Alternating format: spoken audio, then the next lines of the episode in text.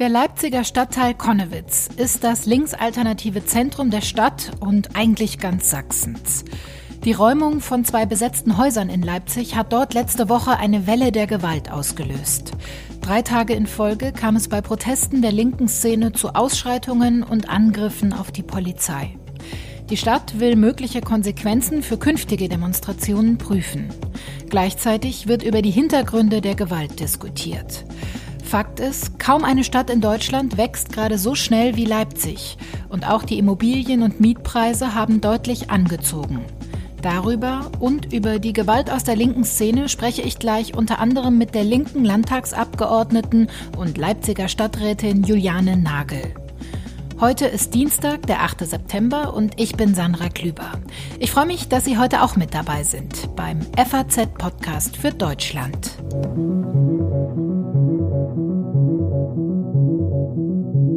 Drei Nächte in Folge fliegen letzte Woche im Leipziger Stadtteil Konnewitz Böller, Flaschen und Steine. Straßenbarrikaden brennen und teils vermummte Demonstrierende aus der linken Szene liefern sich regelrechte Straßenschlachten mit der Polizei. Angesichts dieser Gewaltausbrüche gerät der eigentliche Auslöser fast in den Hintergrund. Zwei aufgelöste Hausbesetzungen nämlich. Und die Wut vieler auf Gentrifizierung, auf Wohnungsnot und Immobilienspekulationen. Wie schwierig ist die Wohnungsmarktsituation in Leipzig? Und haben die Krawalle der Debatte darum eher geschadet? Darüber will ich mit Juliane Nagel sprechen. Sie sitzt für die Linke im Sächsischen Landtag und im Stadtrat in Leipzig. Und jetzt ist sie bei mir am Telefon. Hallo, Frau Nagel. Hallo. Wie beurteilen Sie denn die Krawalle auf den Demos letzte Woche in Leipzig? Ähm, ich kann äh, am Anfang ganz klar sagen, dass äh, Gewalt für mich persönlich kein politisches Mittel äh, der Auseinandersetzung ist. Äh, darum arbeite ich im Stadtrat, im Landtag und auch in vielen, vielen Initiativen, auch mietenpolitischen Initiativen für Veränderungen.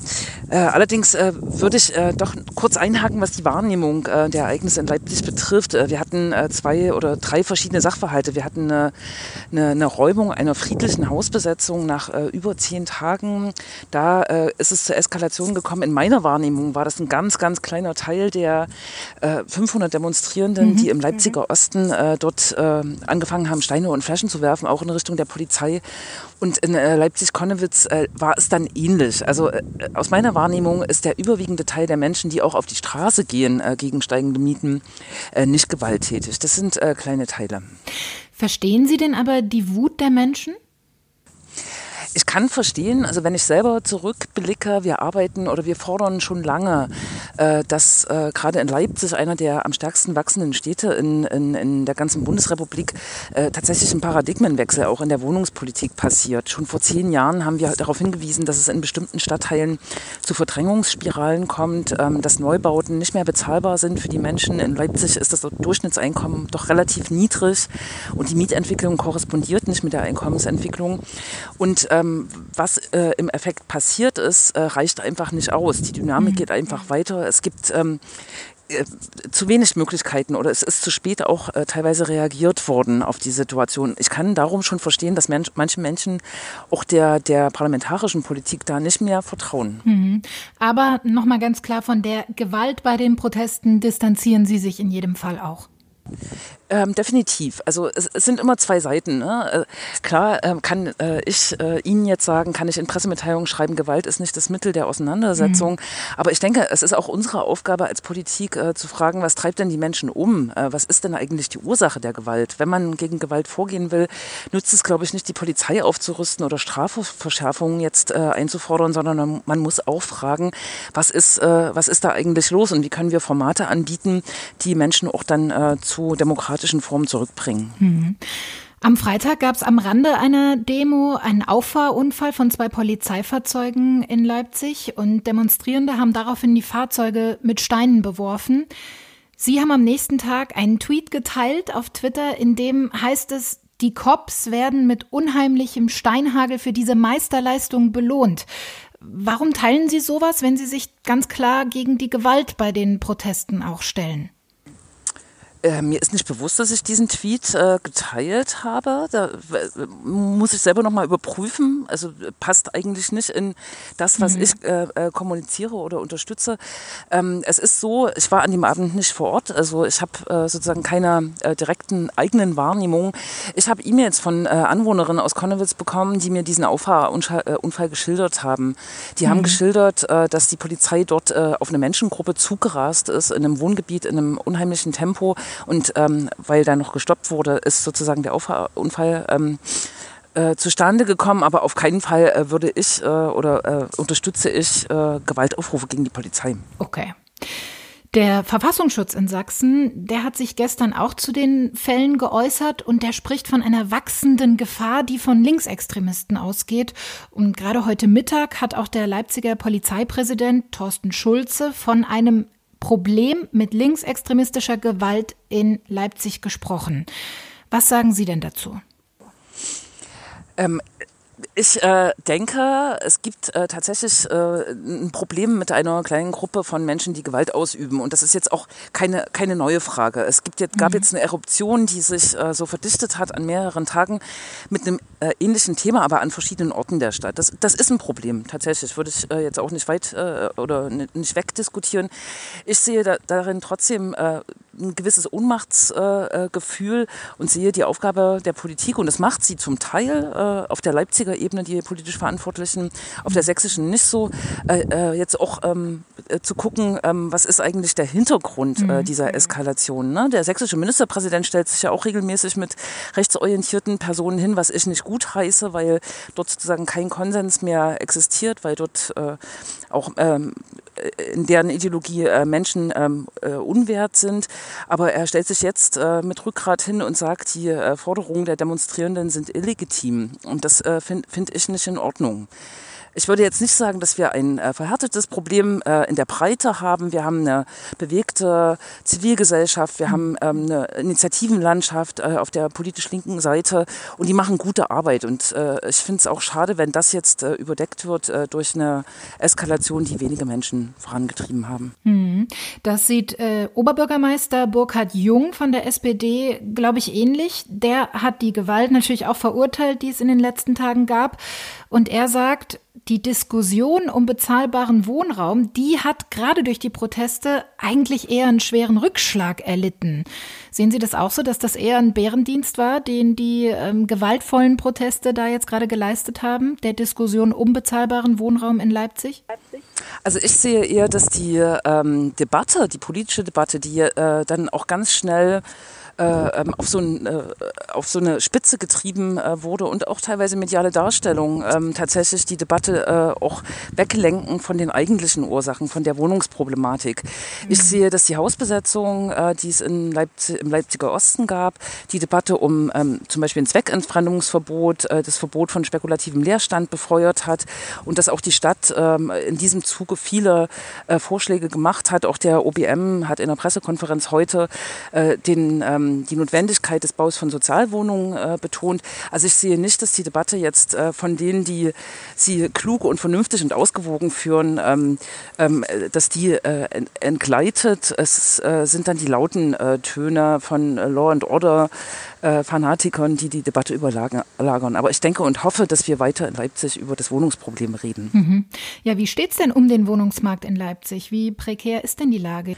Ich habe es erwähnt, Leipzig ist eine der am meisten meisten wachsenden Städte in in Deutschland allein das ist eine Ursache für einen enger werdenden Wohnungsmarkt. Und wir haben natürlich den Drang von großen Immobilienfirmen, ähm, die auch im Zuge der Debatte in Berlin um den Mietendeckel ähm, klar markiert haben, sie kommen jetzt nach Leipzig, Deutsche Wohnen, Vonovia, die äh, aus meiner Sicht ähm, doch äh, eher Wohnungspolitik aus Profitinteresse machen und weniger sozusagen zur Versorgung der Bevölkerung mit Wohnraum. Wir haben steigende Mieten, gerade in den beliebten Vierteln und Konnewitz gehört da ganz vorne dazu. Allerdings sind die Mieten natürlich im Vergleich zu anderen großen Städten doch noch ziemlich gering. Genau, man kann das aber sozusagen nur seriös äh, ähm, betrachten, die Mietentwicklung, wenn man die ins Verhältnis zur Einkommensentwicklung sieht. Mhm. Und da geht, die, äh, der, geht der Spalt wirklich auseinander. Die Einkommen entwickeln sich wesentlich weniger schnell, als die Mieten sich äh, schnell entwickelt haben. Und wir haben zum Beispiel im Leipziger Süden das Problem, dass ähm, Neubauten an den Start gebracht werden zu Hunderten, die in einem Preissegment sind bis zu 15 Euro kalt den Quadratmeter, den sich einfach niemand mehr leisten kann. Der Normalverdiener, Normalverdienerin in Leipzig ist das Durchschnittseinkommen liegt bei 1500 Euro. Und es wird einfach eng auf dem Leipziger Wohnungsmarkt und Menschen können sich inzwischen oder werden aus ihren Wohnungen verdrängt, weil die Mieten steigen und äh, finden dort äh, keine Wohnung mehr, wo vielleicht ihr angestammtes äh, Wohnumfeld ist. Vor einigen Jahren standen auch noch etwa 10 Prozent der Wohnungen in Leipzig leer. Dieser Leerstand, der hat sich jetzt auch deutlich verringert auf etwa 4 Prozent. Ist das eine positive Entwicklung? Ähm, es ist äh, natürlich für die Stadt Leipzig eine positive Entwicklung, aber das äh, Wachstum ging äh, teilweise zu rasant. Äh, und wir sind jetzt bei einem Leerstandsniveau angelangt, Sie haben es erwähnt, äh, was eigentlich das, äh, die Empfehlung gemeinhin ist für so eine Fluktuationsreserve, dass Menschen innerhalb des Stadtgebietes noch ähm, umziehen können. Mhm. Auf die wachsenden Geburtenzahlen und Zuzüge ist die Stadt nicht ausreichend vorbereitet, auch wenn jetzt verschiedene neue Stadtviertel gebaut werden sollen. Das geht erstens zu langsam und zweitens ist dort sozusagen auch die Frage nach bezahlbarem Wohnraum nicht beantwortet bisher. Mhm. Sie sitzen in Leipzig ja auch im Stadtrat, das hatte ich eingangs schon erwähnt. Was ist denn Ihr Ansatz? Wie wollen Sie das Problem denn angehen? Wir haben im, im Stadtrat tatsächlich äh, viele, sind viele Schritte gegangen, die in die richtige Richtung gingen. Wir haben äh, 2013, 2014 ein wohnungspolitisches Konzept für die Stadt aufgelegt, äh, verpflichten jetzt auch Eigentümer von großen äh, neuen ähm, Bauvierteln äh, mindestens ein Drittel äh, Sozialwohnungen mit äh, zu bauen. Ähm, wir haben vor kurzem im Stadtrat Milieuschutzgebiete, also ähm, Erhaltungssatzungen für bestimmte Stadtteile, unter anderem auch Konnewitz erlassen, wo Luxussanierungen stark eingeschränkt werden. Aber wir sind in vielen Fragen eben auch vom Land Sachsen äh, abhängig. Ähm, wir stehen dem Land auf, der, auf den Füßen ein Zweckentfremdungsverbot, was sich nicht nur gegen spekulativen Leerstand, sondern auch den exzessiven äh, äh oder diese exzessive Umnutzung von Wohnraum in äh, Ferienwohnungen ähm, äh, dort, dorthin sozusagen regulierend mhm. eingreifen will. Und wir stehen dem Freistaat natürlich auf der, auf der Matte, äh, dass äh, Sachsen ähm, endlich eine Mietpreisbremse erlässt. Äh, Sachsen ist eines von drei Bundesländern, die dieses Instrument noch nicht nutzen. Mhm. Also es gibt noch jede Menge zu tun. Vielen Dank für das Gespräch, Frau Nagel. Ja, danke auch. Nach den drei Krawallnächten letzte Woche hat sich die Lage auf den Straßen in Leipzig erstmal wieder beruhigt. Dafür ist aber eine politische Debatte ins Rollen gekommen über Konsequenzen aus den Vorfällen und auch über den Mangel an bezahlbarem Wohnraum.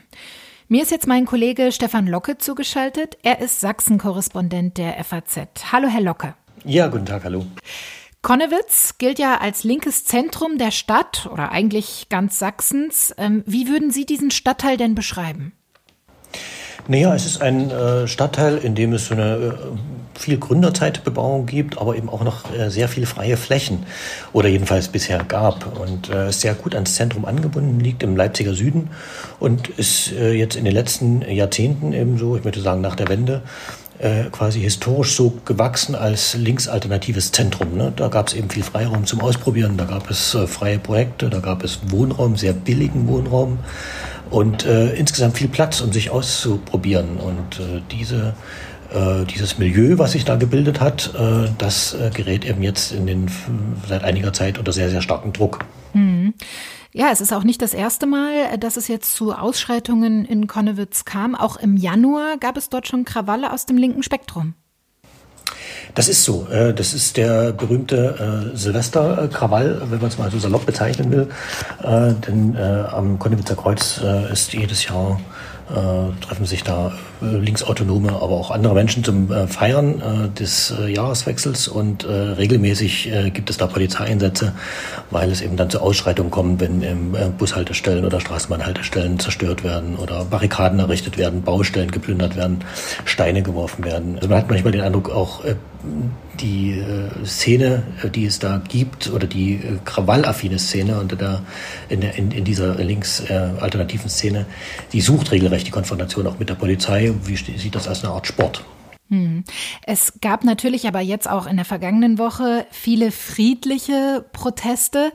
Wie groß ist denn tatsächlich die gewaltbereite, die linksextreme Szene in Leipzig? Natürlich ist die besonders aufsehenserregend, aber wie groß ist sie denn? Ja, also Leipzig zählt ja äh, laut Verfassungsschutzbericht deutschlandweit zu den drei Zentren der linksautonomen Szene. Das ist neben äh, Berlin und Hamburg eine der, äh, einer der Hotspots, wenn man so will. Es handelt sich da um einige hundert Personen, die der Szene äh, zugerechnet werden, die tatsächlich gewaltbereit sind. Und es ist wichtig aber auch, dass man die von denjenigen trennt, die, äh, denen es jetzt tatsächlich da um ein äh, inhaltliches Anliegen geht. Ne? Die Polizei hatte letzte Woche zwei Hausbesetzungen aufgelöst in Leipzig. Daraufhin waren diese Proteste dann überhaupt erst ins Rollen gekommen. Wenn wir uns mal die Geschichte der Stadt anschauen, warum ist das denn gerade dort auch so ein Reizthema? Die Hausbesetzung gibt es ja in vielen deutschen Städten. In Leipzig ist es eben nochmal eine besondere Sache, äh, weil tatsächlich nach der Wiedervereinigung es viele Häuser gab, die einfach leer standen. Ja. Mhm. Es gab äh, schöne Gründerzeithäuser, äh, die natürlich von außen, wo die Fassade bröckelte, aber die in sich intakt waren und die Leute dann genutzt haben, um äh, da zu wohnen, da ihre äh, Projekte aus, äh, auszuarbeiten, überhaupt zur Verfügung hatten. Ja. Und es gab da diese Tradition der Wächterhäuser ähm, dass äh, Eigentümer gesagt haben, hm, Sanierung lohnt sich im Moment nicht, die Stadt hat Wegzug, äh, die, die verliert Einwohner. Ähm, aber ich möchte gern, dass das Gebäude erhalten bleibt. Und da gab es so eine Art informellen, äh, informelle Übereinkunft mit den Leuten äh, aus Leipzig, die in der Stadt geblieben sind und die dann drin für billiges Geld oder manchmal auch kostenlos mhm. gewohnt haben, dafür aber das Haus in Schuss gehalten haben. Also dass es nicht komplett verfiel und dann vielleicht am Ende abgerissen werden musste oder die Sanierung noch viel teurer geworden wäre. Mhm. Und äh, so hat sich da eine kann ich jetzt mal salopp so nennen, Szene gebildet oder auch eine Art äh, Gewöhnungseffekt vielleicht, dass man äh, in diesen Häusern äh, recht preiswert, auch sehr zentrumsnah und sehr gut wohnen konnte. Und all das ist aber, weil sich die Zeiten jetzt geändert haben, wir sind jetzt 30 Jahre danach oder auch 20 äh, Jahre danach, wenn man so will, dass seit die Stadt wieder Zuzug hat, äh, das hat sich jetzt alles geändert und äh, das sorgt eben dann auch für den Unmut in bestimmten Kreisen. Mhm. Politiker eigentlich aller Parteien haben die Gewalt auf den Demos verurteilt, die ja vielleicht auch durch diesen Unmut hervorgerufen wurde. Aber es gab auch von der linken Szene viel Kritik an der Polizei. Zum Beispiel, dass sich die Polizei auch nicht gerade deeskalierend verhalten hätte. Wie beurteilen Sie das denn? Dieses, äh, diese, die Frage, ob man jetzt, äh, welche Einsatzstrategie die Polizei fährt, ob es nun aggressiv ist oder, oder deeskalierend, ist eine Frage, die auch immer wieder zu Silvester eine Rolle spielt. Ja? Und das äh, ist, die Vorwürfe gibt es immer wieder. Für die einen ist äh, die Polizei äh, immer diejenige, die, die, sah, die sozusagen provoziert, ja, und man darauf reagiert. Und äh, so wie ich das aber in äh, den vergangenen Jahren da kennengelernt habe, die Einsatzkonzepte, die die Polizei auch fährt, äh, ist das natürlich auf Deeskalation angelegt. Der Polizeipräsident in Leipzig hat es heute nochmal gesagt, äh, man versucht erst äh, Kommunikation ähm, die Sache zu regeln und wenn das nicht geht, wenn dann aber eben Steine auf die Beamten niederprasseln, dann äh, hilft offensichtlich Reden nicht mehr und dann muss eben auch mal eine Tränengrasgranate abgefeuert werden. Und eines ist aber noch wichtig, man muss es eben auch nochmal dazu sagen, es ist nicht der gesamte Stadtteil, der so ist. Äh, die Leute legen da, äh, die, die da wohnen, legen da eben Wert drauf. Äh, zu Recht auch Wert drauf, dass sie nicht jetzt komplett stigmatisiert werden, sondern es handelt sich dabei eben um eine gleichwohl sehr sichtbare, aber eben doch kleine, sehr gewaltbereite, gewaltaffine Menge und die muss man eben in den Griff kriegen. Sachsens Innenminister Roland Wöller fordert jetzt auch härtere Strafen für Polizeiangreifer und hat auch eine mögliche Bundesratsinitiative ins Spiel gebracht. Halten Sie das äh, für eine sinnvolle Maßnahme? Das ist natürlich ein beliebtes Mittel, Strafverschärfungen zu fordern. Mhm. Äh, das soll die äh, Öffentlichkeit äh, erstmal beruhigen. Ich halte es für untauglich, weil ein Täter, der jetzt einen Stein in der Hand hat, der wird sich in dem Moment nicht überlegen, oh Gott, gehe ich dafür jetzt drei Monate oder sechs Monate in Bau? Nee, das ist, glaube ich, eher ein Mittel zur Beruhigung der Öffentlichkeit, um ähm, um Tätigkeit, politische Tätigkeit vorzutäuschen. Aber wir haben eigentlich, glaube ich, gute Gesetze und äh, sehr vernünftige und angemessene Strafen für solche Straftat, äh, Straftäter. Sie müssen eben nur angewendet werden und vor allem ganz wichtig auf dem Fuß folgen. Heute haben Leipzigs Oberbürgermeister Burkhard Jung und der Polizeipräsident der Stadt, Thorsten Schulze, mögliche Konsequenzen aus den Ereignissen letzte Woche vorgestellt. Sie waren vor Ort dabei bei der Pressekonferenz in Leipzig. Werden die Krawalle Folgen haben? Ja, das ist, äh, das ist ganz klar. Also Oberbürgermeister hat äh, das nochmal in aller Schärfe verurteilt, hat gesagt, äh, er hat da für solche Sachen, egal welche Begründungen angeführt werden, null Verständnis und äh, hat jetzt nochmal erklärt, diese Zusammenarbeit mit der Polizei zu intensivieren, gleichzeitig äh, Stadtteilgespräche zu machen. Er persönlich wird auch mit dem Polizeipräsidenten in diese Gespräche gehen und er sagt, äh, diese Sache kann man, äh, sofern es jetzt die inhaltlichen Begründungen sind, die ja eben auch dafür angeführt werden, dass es äh, Unmut gibt, diese kann, könne man nur gemeinsam lösen, äh, gemeinsam mit allen Beteiligten. Haben die Krawalle Ihrer Einschätzung nach der Diskussion eher geschadet oder sie eigentlich gerade erst wieder neu ins Rollen gebracht? Ja, wahrscheinlich eher letzteres, ne? Mhm. weil äh, manchmal braucht es eben sehr heftige Ereignisse, um Sachen wieder auf Sachen wieder aufmerksam zu machen. Dass es nun sowas äh, ist, ist tragisch, aber unter anderen Umständen äh, wird sowas auch gern mal vergessen, beziehungsweise äh, unter den Teppich gekehrt ist vielleicht der falsche Ausdruck, aber die Aufmerksamkeit liegt dann eben nicht so drauf. Ne? Mhm. Aber jetzt durch die Eskalation, das haben nur Eskalationen nun mal so an sich, äh, liegt der Fokus da wieder drauf. Und ich glaube, bei allen äh, dürfte jetzt angekommen sein, dass da was im Argen liegt und dass man da eben auch was machen muss. Also sowohl gegen die Wohnungsknappheit, aber eben auch gegen die eskalierende Gewalt. Mhm. Wie geht's denn jetzt weiter? Rechnet die Polizei mit neuen Ausschreitungen in Leipzig? Ja, natürlich, die Polizei rechnet da äh, jederzeit äh, damit, insbesondere jetzt am kommenden Wochenende, weil äh, an diesem Wochenende ja der äh, EU-China-Gipfel eigentlich stattfinden sollte. Das ist nun eben pandemiebedingt auch abgesagt worden. Aber die äh, Demonstranten, die sich natürlich auf das Ereignis vorbereitet haben, haben trotzdem äh, eine Demonstration angemeldet.